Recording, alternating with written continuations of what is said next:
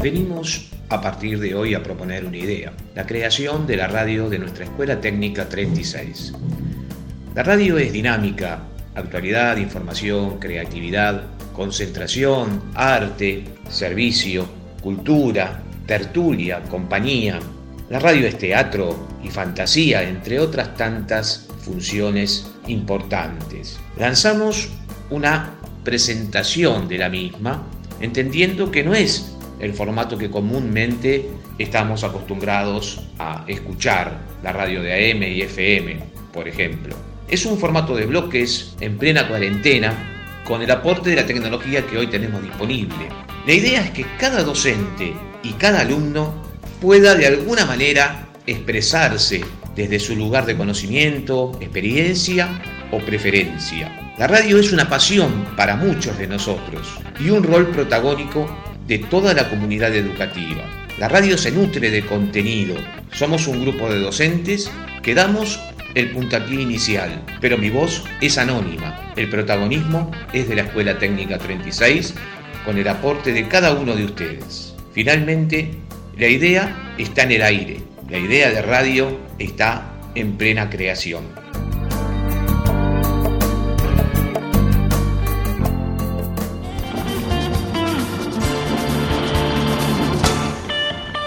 Hoy más que nunca los consejos y recomendaciones de un psicólogo. Para ello estamos en comunicación con el licenciado Jorge Galloso. Hola Jorge, gracias por prestarnos unos minutos de tu tiempo. Hola Claudio, bueno, ¿cómo estás?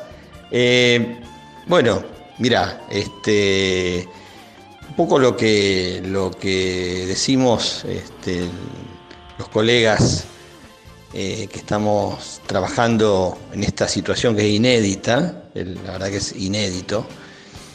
Este, como decía una, colega, eh, ese famoso chiste que los, los cincuentones conocemos de Mafalda, que es paren el mundo que me quiero bajar, bueno, justamente, el mundo se paró. Así que esto es inédito, inédito. Eh, podemos hablar de cosas parecidas, de guerras, pero de esto es inédito, aparte por, el contexto de globalización. Pero bueno, sé que, este programa lo, escuchan los adolescentes y mm, la verdad que me quiero dirigir especialmente a ellos, a, los adolescentes que, tanta falta están haciendo en este momento que, que las familias este, nos ayuden. ¿Para qué? Y bueno, justamente porque estamos en un momento de, un aislamiento social preventivo y obligatorio, pero no de un distanciamiento afectivo, todo lo contrario. Eh, y justamente los adolescentes, que tanto los criticamos, que viven en su mundo, que se encierran, en este momento podrían llegar a jugar, y yo sé que ellos pueden, un papel importantísimo en las casas. ¿Por qué? Porque primero manejan la tecnología muchísimo mejor que nosotros, de entrada ya, ¿no? Para, ayudarnos y ni que hablar a las personas más grandes. Y también porque ellos, a pesar de su cáscara, este, son muy emotivos, muy emocionales, para llamarlo de alguna manera. Y te diría que no estaría nada mal que en la familia esta vez este, agarren el timón ellos. Quien te dice que a lo mejor no nos va mejor, ¿no? ¿Y a qué me refiero eh, con esto?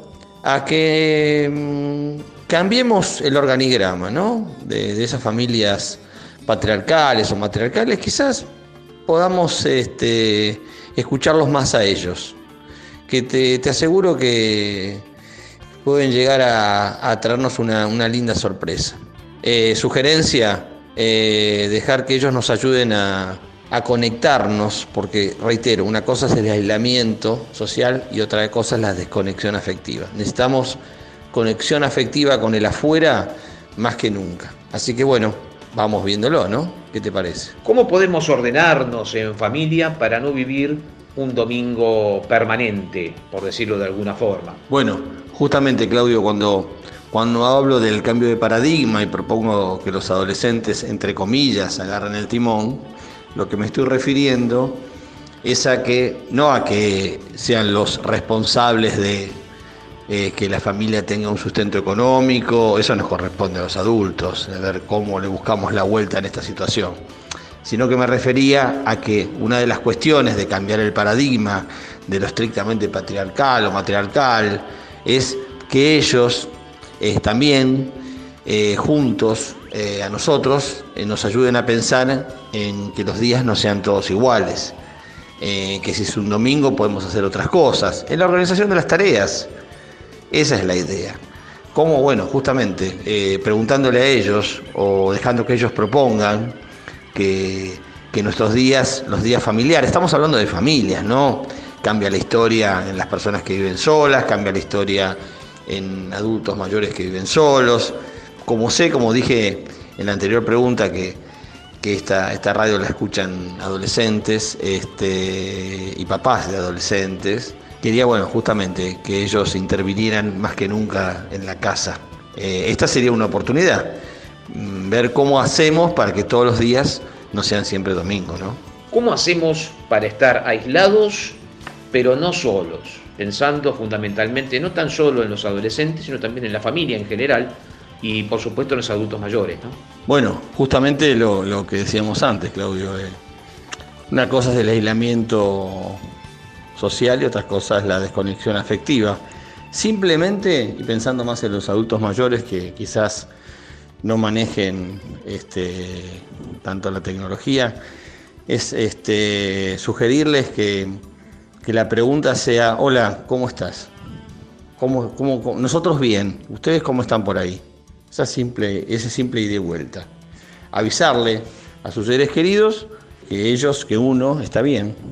Este, así de simple. Hola, estamos bien. ¿Ustedes cómo están? Como si hubiera este, bueno, no sucedido porque está sucediendo, está, transcurriendo un tsunami que en este momento está, está pasando por arriba nuestro y que chequeamos. Con el simple hecho de chequear, nos conectamos. ¿Alguna reflexión o consideración final? Bueno, sí, como, como, como, como para ir este, este, dándole un, cierre a esta nota, si vos si te parece bien, Claudio. Este, podríamos pensar en, una palabrita que, que a nosotros los psicólogos Siempre las palabritas nos, nos ayudan, digo palabritas a propósito. Este, son tan, tan, pero tan importantes porque son los conceptos, ¿no? Más, va más allá de una palabra. Poder cambiar la idea de encierro de estos días por la idea de refugio, por la idea de sentirse protegido. Entonces vamos a, darle un sentido a tanta incertidumbre que algún día va a finalizar y entonces vamos a decir, bueno, quedé protegido en casa. Me quedé en casa porque necesitaba protegerme. Licenciado Jorge Galloso, muchísimas gracias por tu aporte para la radio de la Escuela Técnica 36.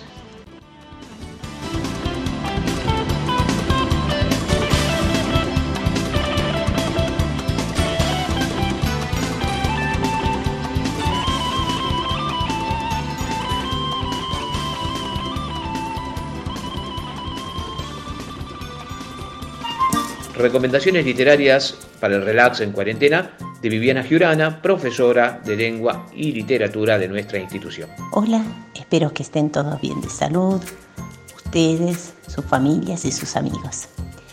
Esta es una época para cuidarnos entre todos y lo mejor que podemos hacer es quedarnos en casa. Como siempre les digo, la literatura sirve para entretener, para divertir, para soñar con otros mundos posibles y para aprender. Es por eso que me gustaría recomendarles dos libros que se encuentran en PDF y que pueden ser una opción en esta cuarentena. Y si no los pueden encontrar, nos avisan y los subimos al drive de la escuela. Uno es Diciembre, super álbum de Liliana Bodoc, una escritora argentina de quien probablemente hayan leído el libro Amigos por el Viento. Se los comento por si les suena. Y para los que disfrutan de los mitos clásicos, el libro Es tan difícil volver a Ítaca de Esteban Valentino, que entrecruza la historia de un joven en la actualidad con las aventuras del héroe griego Ulises. Ojalá que les sirvan las recomendaciones y que podamos vernos pronto. Un abrazo a la distancia. Chao.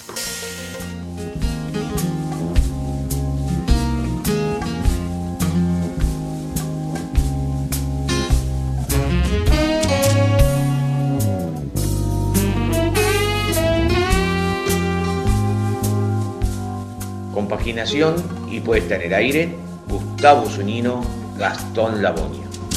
Toda la noche viajando para volverte a encontrar. Y cuando llego a tu casa, me dicen que ya no estás. El cielo se puso negro se empezó a derrumbar.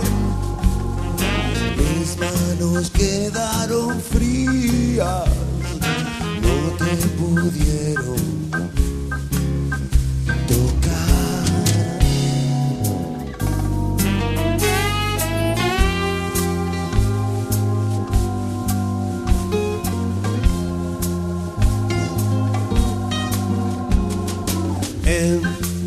Este desierto no crece ni una flor.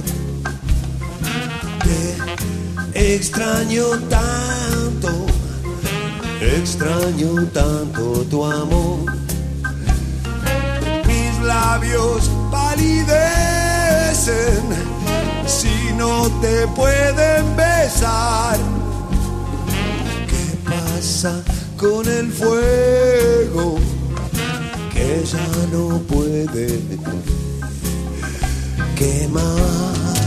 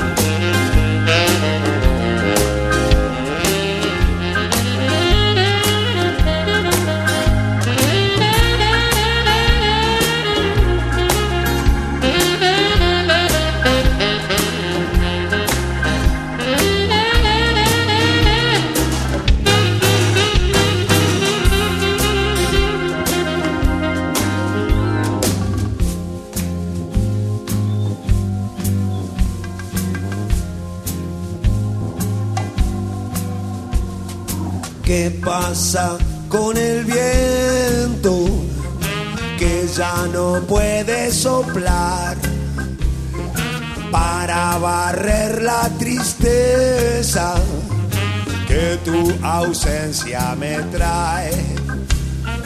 Quisiera abrir mi alma y el dolor dejar salir sucediera un milagro y estuvieras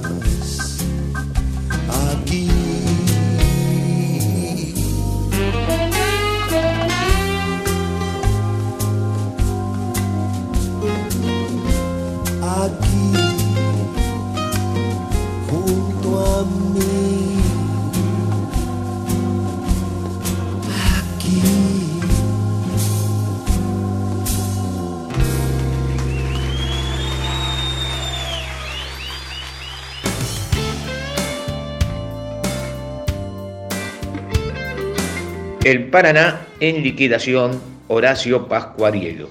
Un gusto, Horacio Pascuarelo del diario Crónica les habla. Eh, bueno, en referencia a algo que viene sucediendo desde días pasados, que tiene que ver con la depredación de nuestros recursos. Básicamente el tema se desata o aumenta un poco más a partir de la pandemia, la falta de trabajo, y eso hace que haya mucha necesidad, especialmente en localidades del interior de la Argentina. El litoral está pasando por un momento realmente dramático porque la bajante tremenda que está sufriendo el río Paraná eh, es uno de sus eh, niveles más bajos históricos.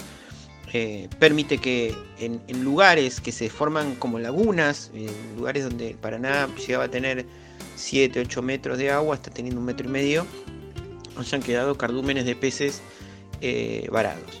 De esta manera, bueno, se está llevando a cabo una depredación sin, sin niveles nunca vistas porque eh, directamente acceden a estos cardúmenes de cientos de peces y así como de cualquier manera los pueden cargar y inclusive hay camiones frigoríficos que están en las costas cargando estos pescados y es por supuesto una venta ilegal sin límites y es prácticamente un saqueo de la fauna ictícola porque el, eh, muchos de estos peces están en momento de reproducción así que por lo cual va a llevar adelante eh, una devastación total de nuestros recursos. Eh, lo dramático de esto es que no está teniendo ningún tipo de parate, no se está pudiendo controlar, no porque las autoridades no, lo quieran o, no lo lleven adelante, sino porque los recursos no alcanzan. Tanto fauna como prefectura no llegan a los lugares eh, al mismo tiempo, o sea, es tan vasto nuestro litoral que es imposible controlar tantos kilómetros de costas. Así que es tremendo lo que está sucediendo.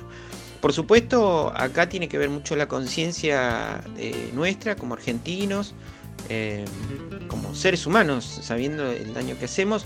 O sea, eh, somos conscientes que muchos de los que están llevando a cabo este saqueo de recursos no es por necesidad. Mucha gente de las costas no puede salir a hacer esa pesca comercial que hacía habitualmente para vender su pescado o alimentar a su familia. Por supuesto, tiene derecho a alimentarse, pero esto que estamos observando es directamente eh, con un sentido comercial y lo único que apunta es a llenarse los bolsillos de quienes están haciéndolo eh, casi a diario. Están llegando, nos están llegando a la redacción eh, distintas, eh, distintas denuncias, específicamente la provincia de Santa Fe es una de las más débiles en ese sentido, también la provincia de Entre Ríos, inclusive asociaciones de pescadores están realizando petitorios para llevar esta denuncia a niveles gubernamentales y que se puedan tomar alguna medida. En, este sentido también tiene que ver la falta de agua que está, sufriendo el Paraná y que está llevando a que suceda esto. Esto es un fenómeno natural, eh, más allá de, que Brasil también cerra sus compuertas para generar su propia energía, pero eh, tiene que ver con un fenómeno natural de falta de lluvias en, la región, en esta, en esta región del Cono Sur. Esperamos que esto se solucione en todos los sentidos, en el sentido que vuelva el agua, y, que se tome conciencia. Una manera de, generar conciencia es empezar a hacer este tipo de denuncias que, bueno, nosotros, por supuesto, lo hacemos desde, con todo sentido periodístico de una plataforma que tiene mucha llegada a nivel nacional. Así que esperamos eh, lo mejor para, para nosotros y para que nos gusta disfrutar de la naturaleza.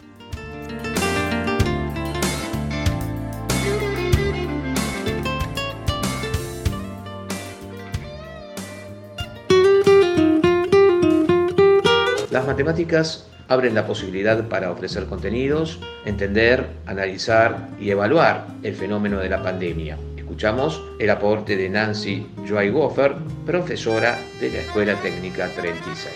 En nuestra materia muchas veces utilizamos gráficos para la interpretación de problemas y últimamente hemos visto que para explicar la evolución del coronavirus usan gráficos trazando curvas de crecimiento exponencial es que a través de los datos obtenidos podemos hacer tablas y gráficos donde se puede ver el ritmo del desarrollo de la pandemia.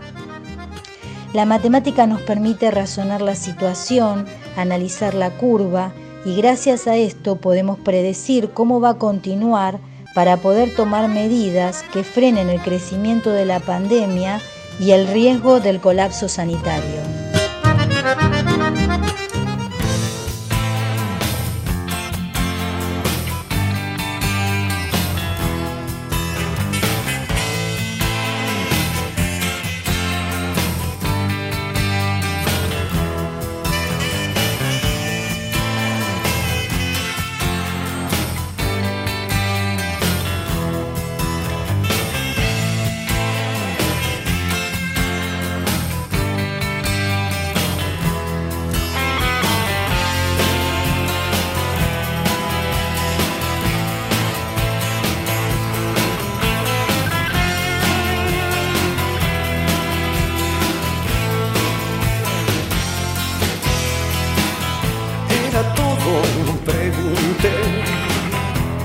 soy un iluso,